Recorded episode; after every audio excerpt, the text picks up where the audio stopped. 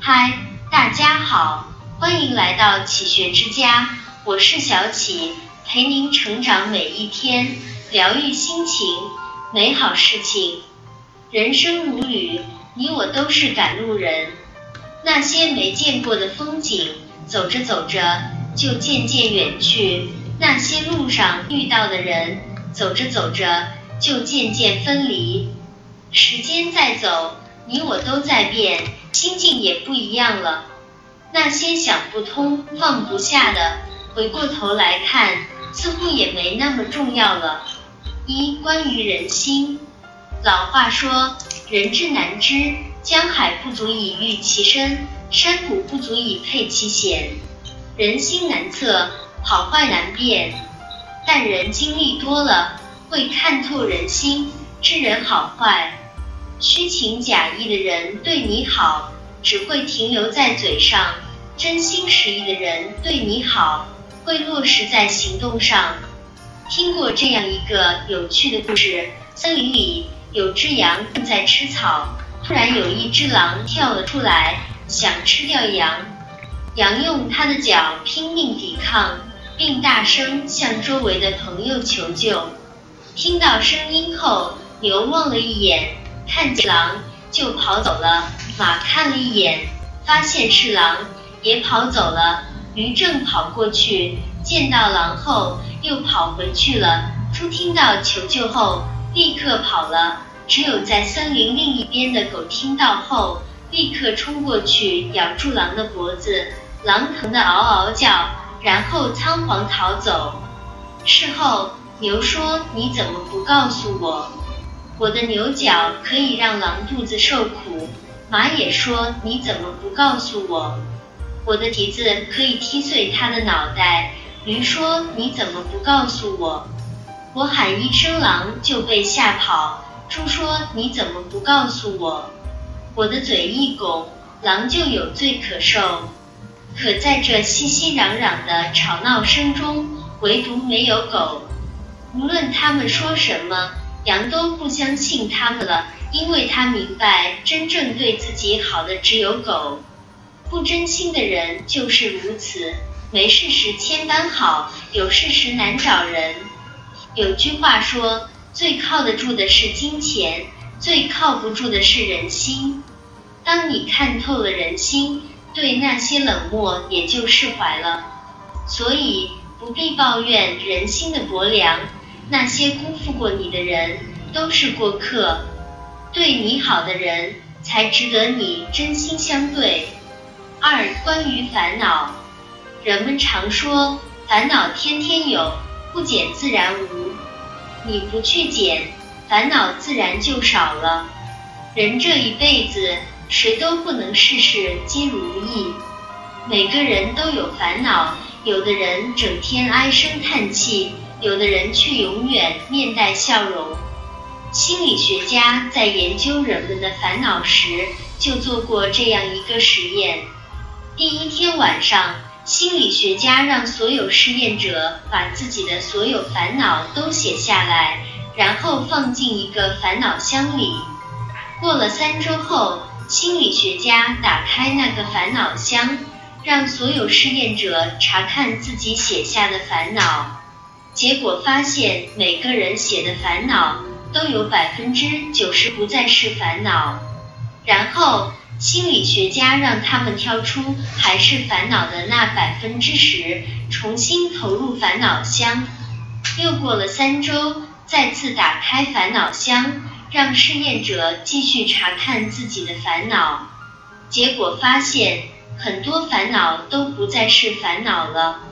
最后得出这样的结论：一般人的烦恼有百分之四十是属于过去。有百分之五十是属于未来，只有百分之十是属于现在的。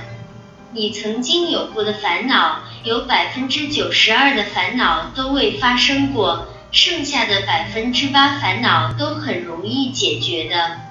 很多烦恼都是人自己找的，即使非常小的事情，放在心上久了，也会变成一种烦恼。烦恼。是自己给自己的，心事是自己瞎想来的。人生过半，仔细想想，确实如此。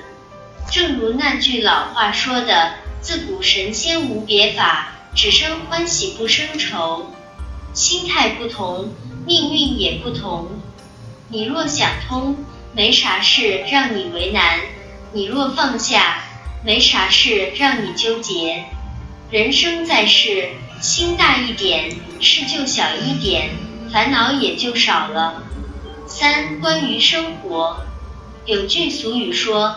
麻雀总是羡慕着金丝雀衣食无忧，殊不知金丝雀也在羡慕着麻雀可以自由飞翔。人一辈子可以选择很多活法，每种活法都有各自的精彩，所以谁都无需羡慕别人的生活。当你在羡慕别人的同时，说不定别人也在羡慕你。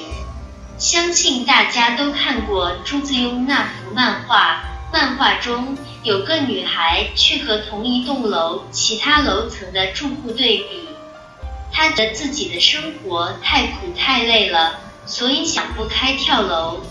在他跳下去的瞬间，却发现了令他羡慕的人们有着不一样的辛酸。在八楼，他看到那对平时令人羡慕的恩爱夫妻。也在吵架，在七楼，他看到那个事业有成的人独自一人在家，偷偷在哭泣。在六楼，他看到那个人人称赞漂亮的女孩在家，发现遭未婚夫背叛。在五楼，他看到那个天天看上去很开心的人在家却吃抑郁药。在四楼，他看到那个每天过得悠闲自在的人。在家正焦虑的找工作，这时他才明白过来，原来自己羡慕的这些人都有各自的心酸。生活就是这样，如人饮水，冷暖自知。很多人走过半生，才明白这个道理。一个人的生活好不好，不是在于物质条件的多少，而是精神世界的丰盈。村上春树说：“你要做一个不动声色的大人了，去过自己另外的生活。不是所有的鱼都会生活在同一片海里。无论什么东西，适合自己的才是最好的。没有人会永远星光璀璨，平凡平淡才是人生的主色调。心比天高，命比纸薄。”只会让自己生活都活在痛苦之中。世间不止一种活法，你可以精致，也可以简单，只要自己过得开心，才是真正的生活。列夫·托尔斯泰说：“所谓人生，是一刻也不停的变化着的。岁月的年轮，朝朝暮暮又一载，让我们看透了很多，在人际上。”看透了人心的复杂，在心境里看透了烦恼的痛苦，在选择中看透了生活的真相。你看透的东西多了，能放下的也就多了。当你释怀了，不再纠结了，就能更好的享受生活的美好。人生路上，人活得越简单，心情才会越自在。与君共勉。这里是启学之家，让我们因为爱和梦想一起前行。更多精彩内容，搜“启学之家”，关注我们就可以了。感谢收听，下期再见。